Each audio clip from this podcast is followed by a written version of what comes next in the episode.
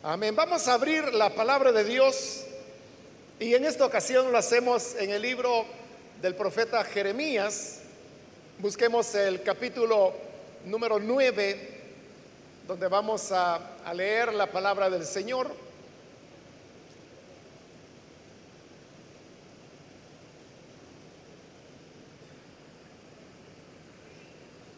La palabra de Dios nos dice en el libro de Jeremías capítulo 9, los versículos 23 y 24, así dice el Señor, que no se gloríe el sabio de su sabiduría, ni el poderoso de su poder, ni el rico de su riqueza.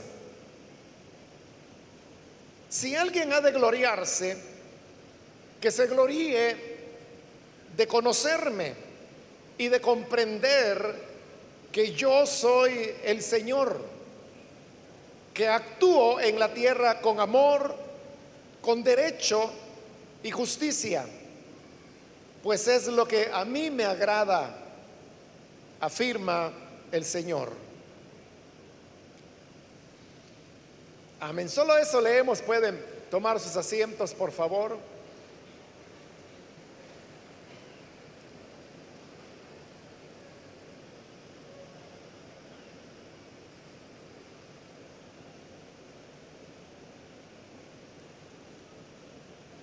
Hermanos, hemos leído un segmento de este capítulo, el cual contiene una serie de advertencias que Dios hace para su pueblo Israel como un llamado al arrepentimiento, en vista también de las amenazas que ellos estaban a punto de enfrentar, pero era precisamente por su rebelión y por su alejamiento del Señor.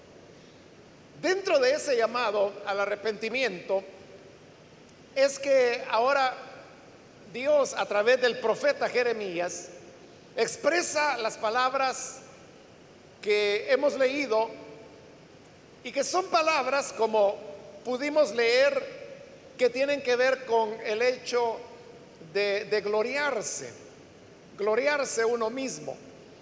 Esto de, gloriarse sería, hermanos, el equivalente a lo que nosotros llamamos jactarse. La jactancia es una alabanza que la persona se da a sí misma.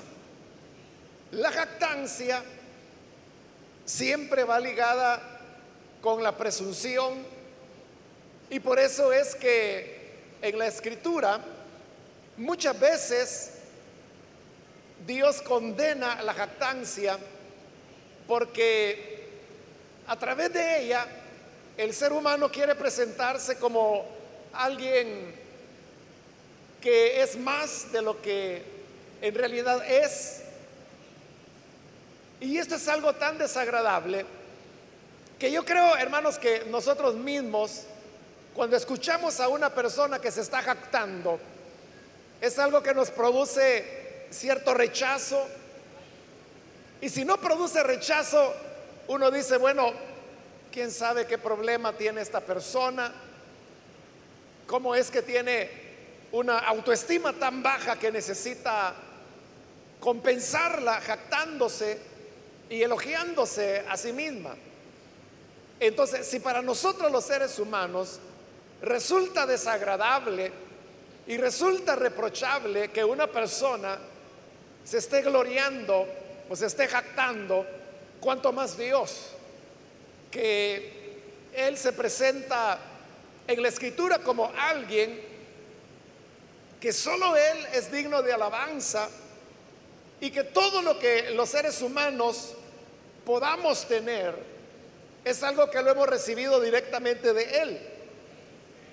De manera que en realidad no hay una base sobre la cual uno se pueda jactar de ninguna otra cosa. En el Nuevo Testamento, Pablo escribió sobre este tema de la jactancia y él escribió que eh, eh, con una pregunta retórica, él decía, ¿por qué te jactas como que si no hubieses recibido lo que tenemos? Es decir, cualquier cosa que los seres humanos podamos tener, lo tenemos porque lo hemos recibido de parte de Dios. Entonces, si lo hemos recibido, pregunta Pablo, entonces ¿por qué tendríamos que jactarnos? Porque no son logros nuestros, no son méritos que nosotros hayamos alcanzado, sino que todo viene dado por la gracia de Dios. Por esa causa es que cuando las personas se jactan, en realidad se están oponiendo al Señor porque no le están dando la gloria que a Él le corresponde, sino que quieren reclamarla para ellos mismos.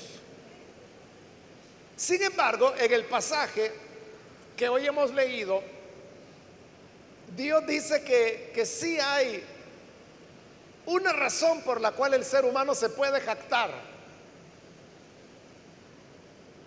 Y por esa razón es una jactancia que a Dios le agrada. Pero antes de decir cuál es la jactancia que a Dios sí le agrada, Él mencionará cuáles son las jactancias que no le agradan.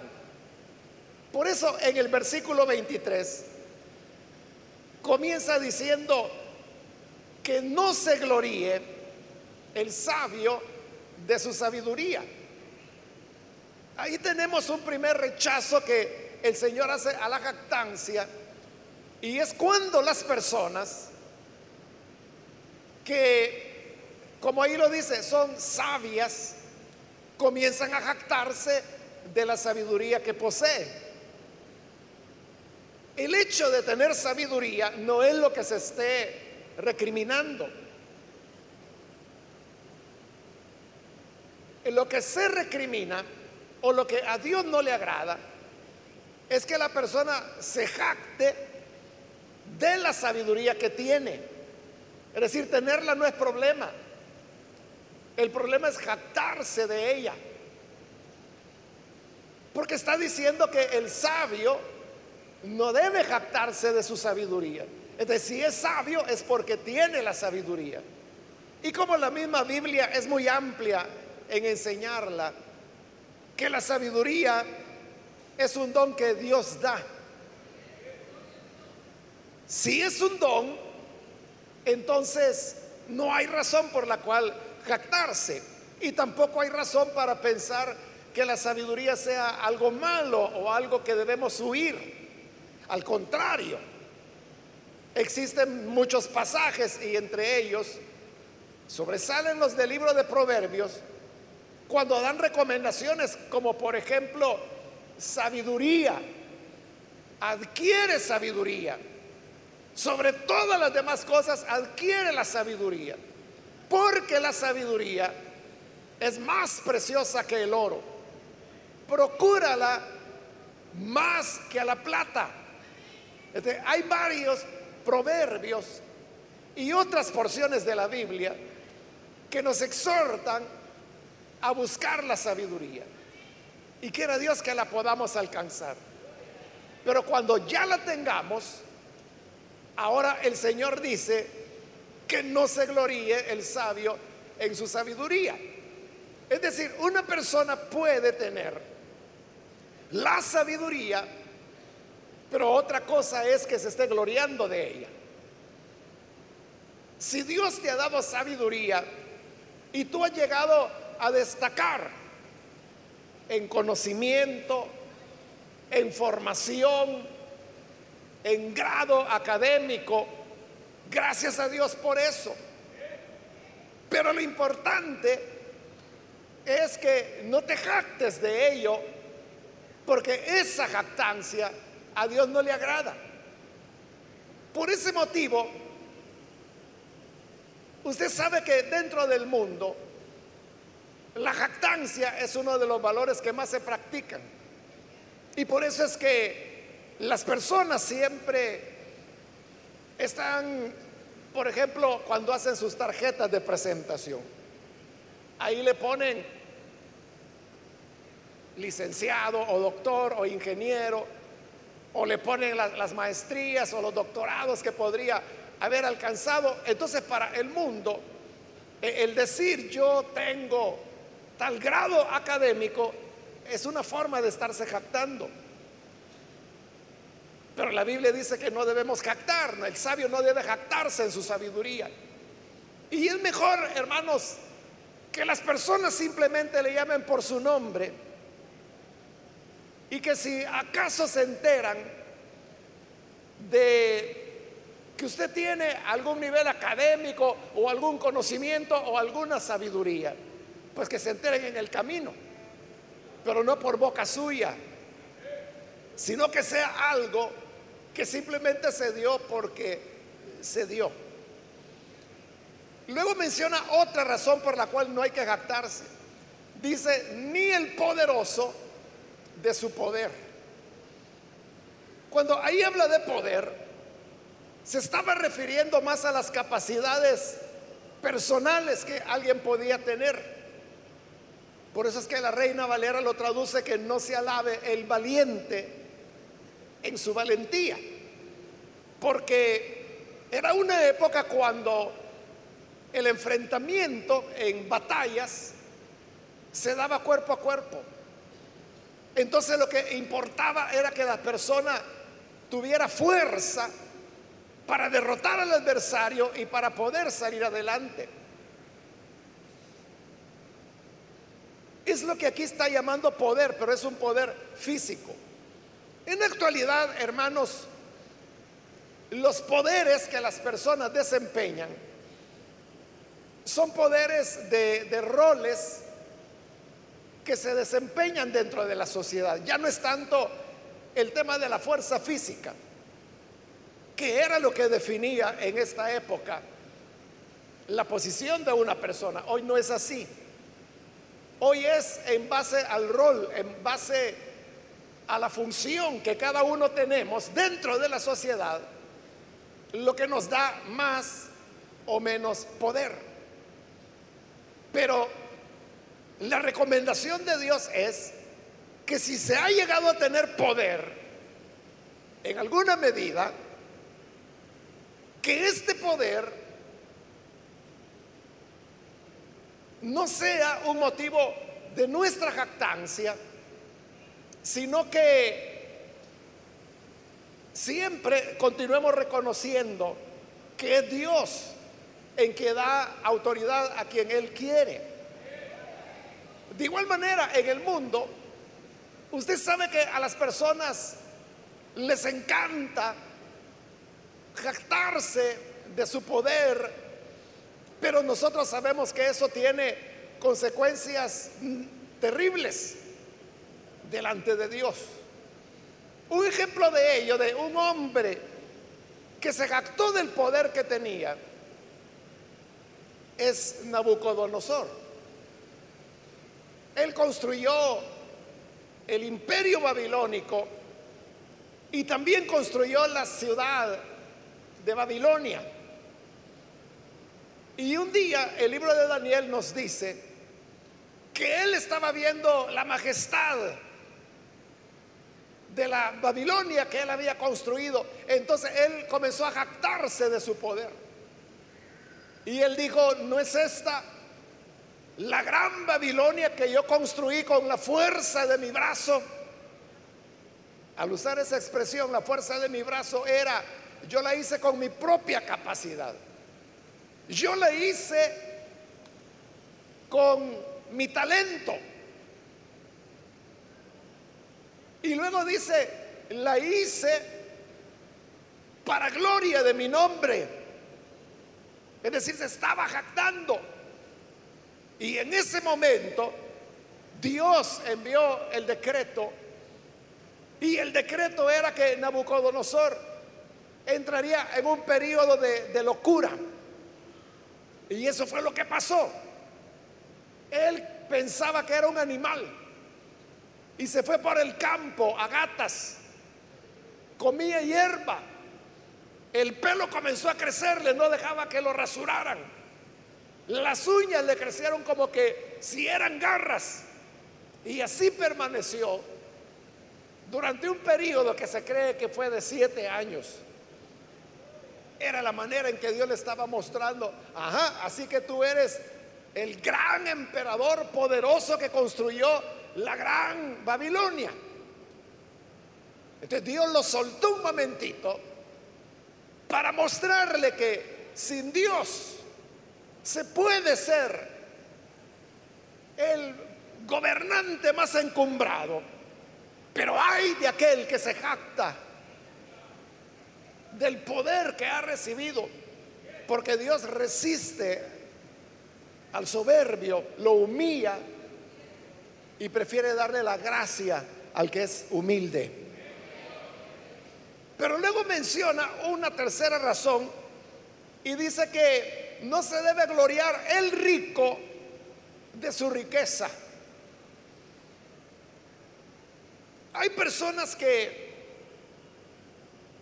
bueno, tienen riqueza, igual, ¿verdad? Que con el poder, igual que con la sabiduría. El problema no es tener la riqueza, el problema es el jactarse de ella hay personas que les gusta hacer alarde de las posibilidades que tienen, del dinero que poseen, de, las riquezas mayores o menores que pudieran tener, aunque no tengan mucho. Pero esa actitud es la que verdaderamente daña el corazón de las personas. Es lo que a Dios no le agrada. De allí que si Dios bendice a alguien y él llega a tener algún tipo de comodidades, de riqueza, siempre la persona debe actuar con humildad, con sencillez. Es verdad que la filosofía del mundo es, tanto tienes, tanto vales. Entonces, bajo esa filosofía se cree que el que tiene más dinero es el que más vale. Pero delante de Dios, nosotros no valemos por lo que podamos tener, sino que valemos por lo que somos delante de Él. Es lo que Jesús dijo. ¿De qué le sirve al hombre si gana el mundo entero? Pero pierde su vida. De una persona podría llegar a ser dueña del mundo entero, que, que nunca ha habido, ¿verdad? Y probablemente nunca habrá nadie que sea dueño del mundo. Pero aún si así fuera, eso es nada si la persona no es rica delante de Dios. Por eso cualquier nivel de dinero que se pueda tener, no debe ser un motivo de jactancia. Hace, hermanos, unos meses atrás vino acá El Salvador un señor estadounidense.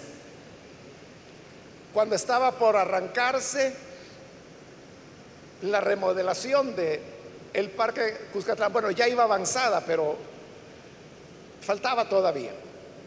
Entonces llegó este señor estadounidense gordito, que andaba con una su cámara y, andaba tomando fotos ahí. Y nadie sabía quién era él. Pero la cosa es que este hombre es un estadounidense de apellido Buffett, es el apellido de él. Y es una de las personas más millonarias, de las personas más ricas que hay en los Estados Unidos. Y él había llegado allí porque él fue el que dio el dinero, bueno, buena parte del dinero, para que se hiciera la renovación de ese parque. él llegó porque era invitado, pero él no fue a sentarse en el lugar de honor, sino que él andaba con su camarita tomando fotos por ahí. Incluso hubo uno de nuestros periódicos del país, de los principales periódicos, que, publicó eso y entonces preguntaban, había una foto de él donde estaba manejando un tractorcito de esos que ocupan para construcción. Eso estaba manejando. Y entonces preguntaban, ¿quién es este señor Buffet? Decían. Eso porque nadie lo conocía. Pero es el que le estaba regalando al Salvador veintitantos millones, algo así es lo que dio para el trabajo que se hizo ahí. Él lo donó. Hubo otras donaciones, pero la de él fue la principal. Y hay personas, hermanos, que apenas han llegado a tener algo cuando se llenan de orgullo y ya no quiere que nadie les salude, que nadie se les acerque. Ya no conocen pero ni a la familia. Eso es lo que el Señor aborrece. Y es cuando dice que el rico no debe jactarse de su riqueza. Si el Señor te la da, pues bendito sea ser responsable en el uso de ella. Pero no te jactes, porque así como el Señor te la dio, te la puede quitar de la noche a la mañana. Amén. Ahora, hemos hablado de las jactancias que a Dios no le agradan. Pero hoy vamos a lo que dijimos. La jactancia que sí le agrada a Dios. Y es la que encontramos en el versículo 24. Si alguien ha de gloriarse, es decir, si alguien se va a jactar, que se jacte, dice el Señor, de conocerme y de comprender que yo soy el Señor, que actúo en la tierra con amor, con derecho y justicia, pues es lo que a mí me agrada, afirma el Señor. Entonces, esto es lo que verdaderamente a Dios le interesa. Y a Dios no le molesta que una persona se jacte de conocerlo porque es lo que Dios quiere. Por eso dice, si alguien ha de gloriarse, que se gloríe de conocerme. ¿Y qué significa esto de conocer a Dios? no es solamente conocerlo en el sentido de que, yo sé que hay un ser superior, hay un ser que llaman Dios y que Él es el que tiene el control de todas las cosas. O sea, no, no, no estamos hablando de ese conocer, sino que cuando aquí dice en conocerme, se está refiriendo a un encuentro que nosotros podamos tener con Él. No es lo mismo que usted reciba información acerca de lo que es Dios o qué hace o dónde está. Esa es una cosa. Otra muy diferente es que usted lo conozca personalmente. Y a eso es a lo que se está refiriendo cuando dice, si alguno se va a jactar, entonces que se jacte en conocerme. Conocer a Dios implica tener una transformación.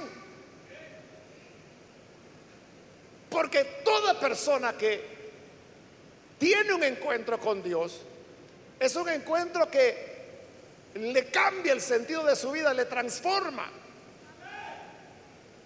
le hace totalmente un hombre nuevo, una mujer nueva. Jactarse, dice el Señor, y comprender que yo soy el Señor.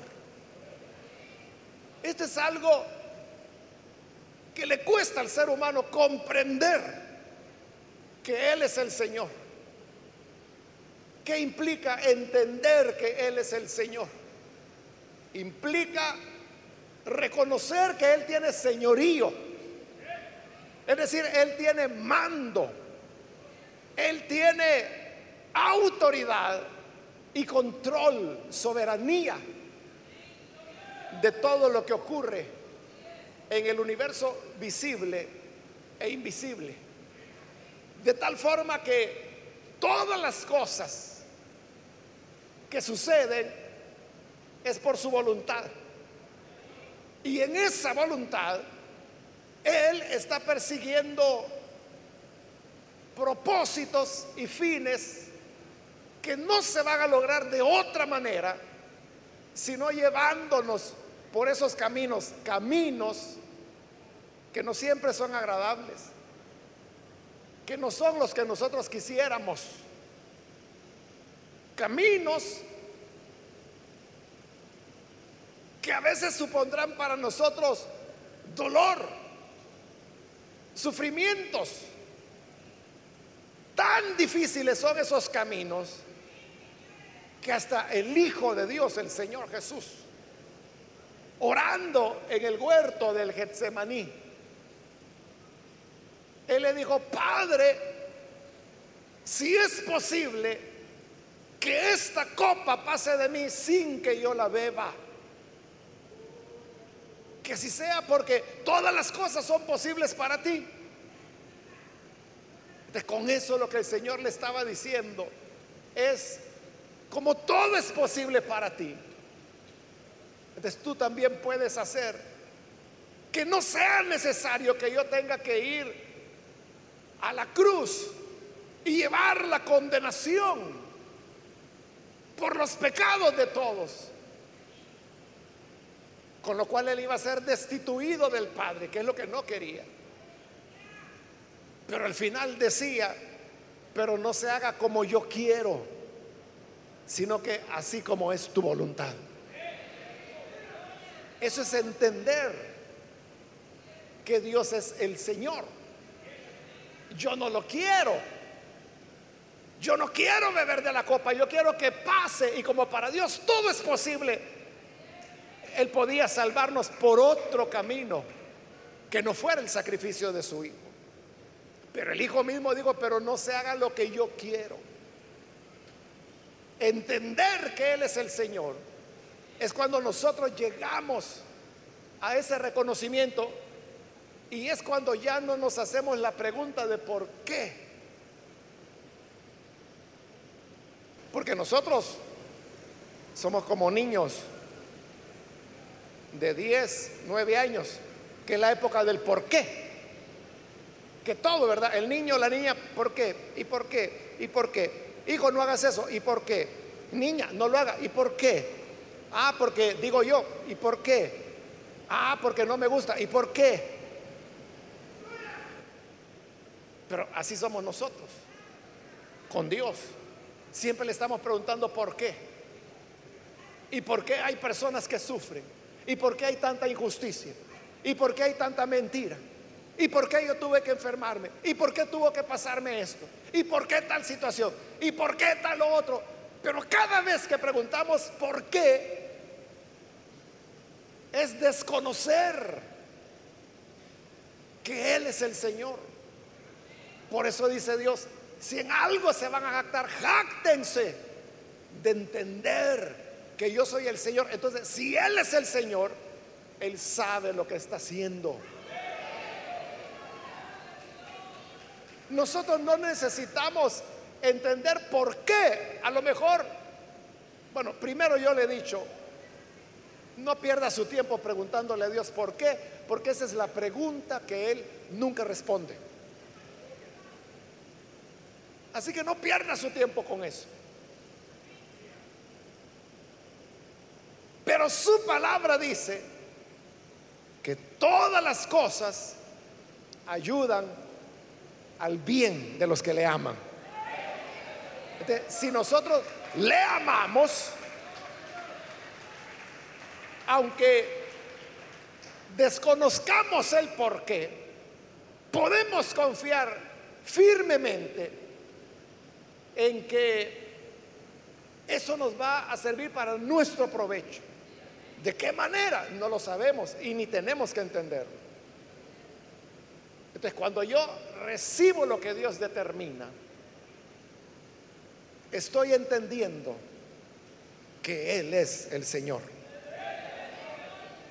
Y finalmente dice que se jacten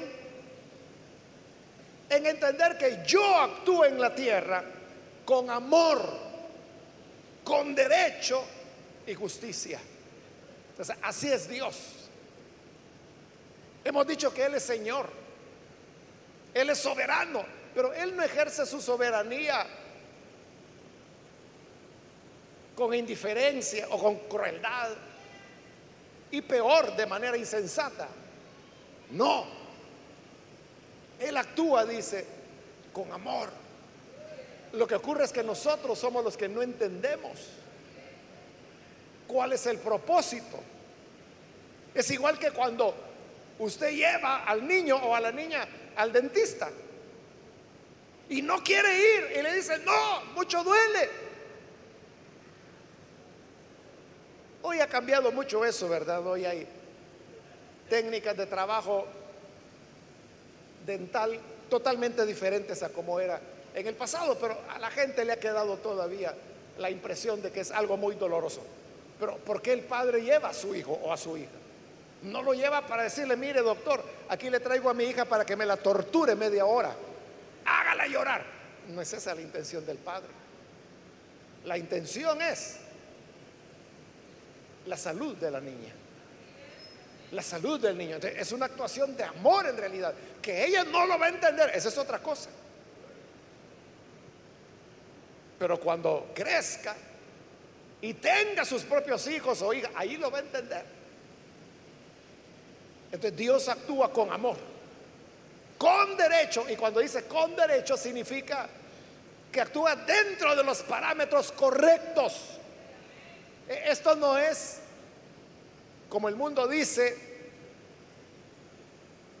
el fin justifica los medios. No, para Dios no es así. Cuando el mundo dice el fin justifica los medios, está diciendo no importa qué medio vas a utilizar con tal que el fin sea bueno. Si tienes que mentir para alcanzar un fin bueno, miente. Si tienes que robarte algo con un fin bueno, roba. Ese es el mundo. Pero Dios nos enseña que el medio determina el fin. Entonces, si el medio es malo, el fin será malo. Si tienes que mentir como medio, el fin que vas a obtener es igualmente falso. Si tienes que robar para alcanzar un fin, ese fin que obtengas será fraudulento. Pero Dios dice que Él actúa con derecho, hace lo correcto. Y luego termina diciendo, y con justicia. Entonces Dios nunca va a favorecer a alguien porque es su favorito. Dios no tiene favoritos. La Biblia dice que Él no hace acepción de personas. Eso significa que Él no hace diferencia entre uno y otro. Pero todo aquel que hace lo correcto agrada al Señor.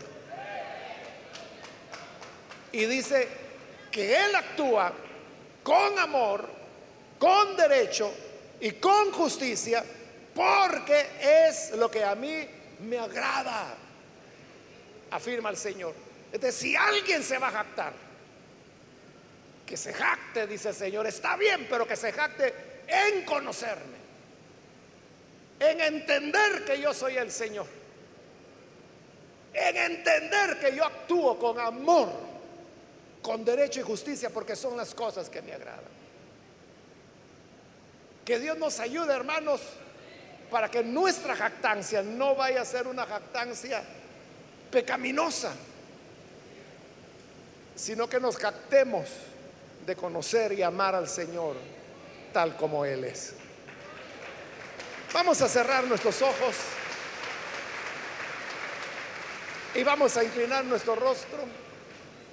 Antes de hacer la oración, yo quiero invitar si hay con nosotros personas que todavía no han recibido al Señor Jesús como su Salvador, pero si este es el caso, yo quiero invitarle para que, si usted ahora ha entendido la, la, importancia, el valor que tiene el reconocer a Dios, en primer lugar conocerlo, Luego entender que Él es Señor.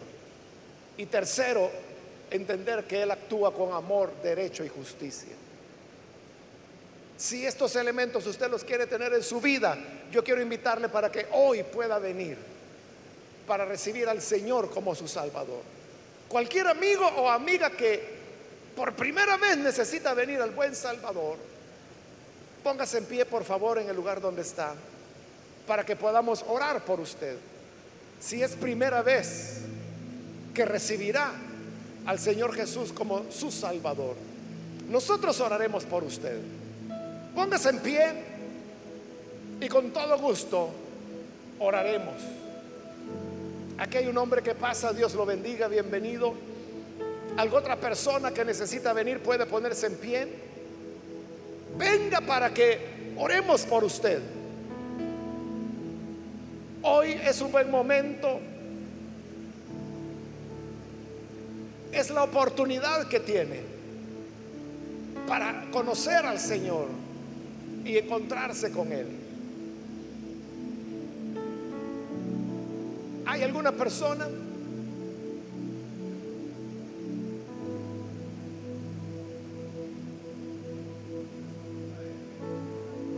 Puede ponerse en pie para que oremos por usted.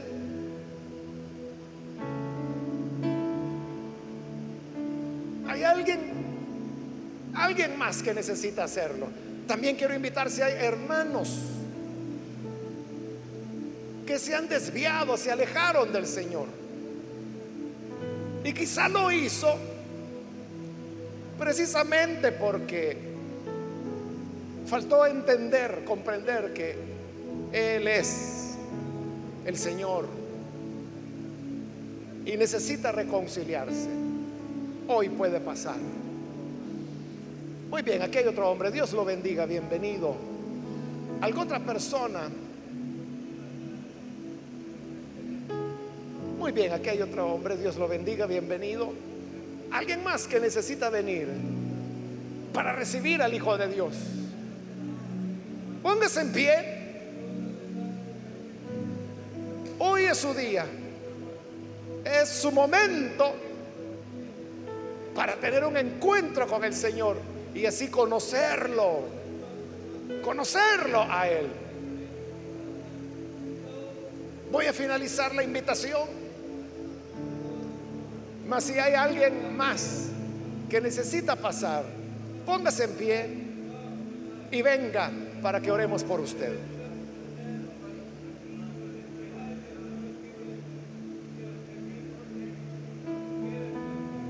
Para usted que nos ve por televisión o por internet, le invito para que se una con estas personas que están aquí al frente y ore con nosotros. Señor, te damos las gracias por estas personas que están acá y han venido para recibirte y reconocerte como Salvador. Quiero rogarte, Señor, por ellos y también por aquellos que a través de televisión, radio, internet, hoy están abriendo su corazón para creer a tu palabra y para recibirte como Señor, como Salvador. Dale, Señor, vida nueva, de tal forma que puedan amarte, servirte y ayúdanos a todos para que nuestro gloriarnos sea en que te conocemos nuestro gloriarnos sea en que entendemos que eres el Señor, que actúas con amor, en derecho y justicia. Ayúdanos, Padre, con tu gracia, para que así lo hagamos. Es nuestra oración por Jesús nuestro Salvador. Amén.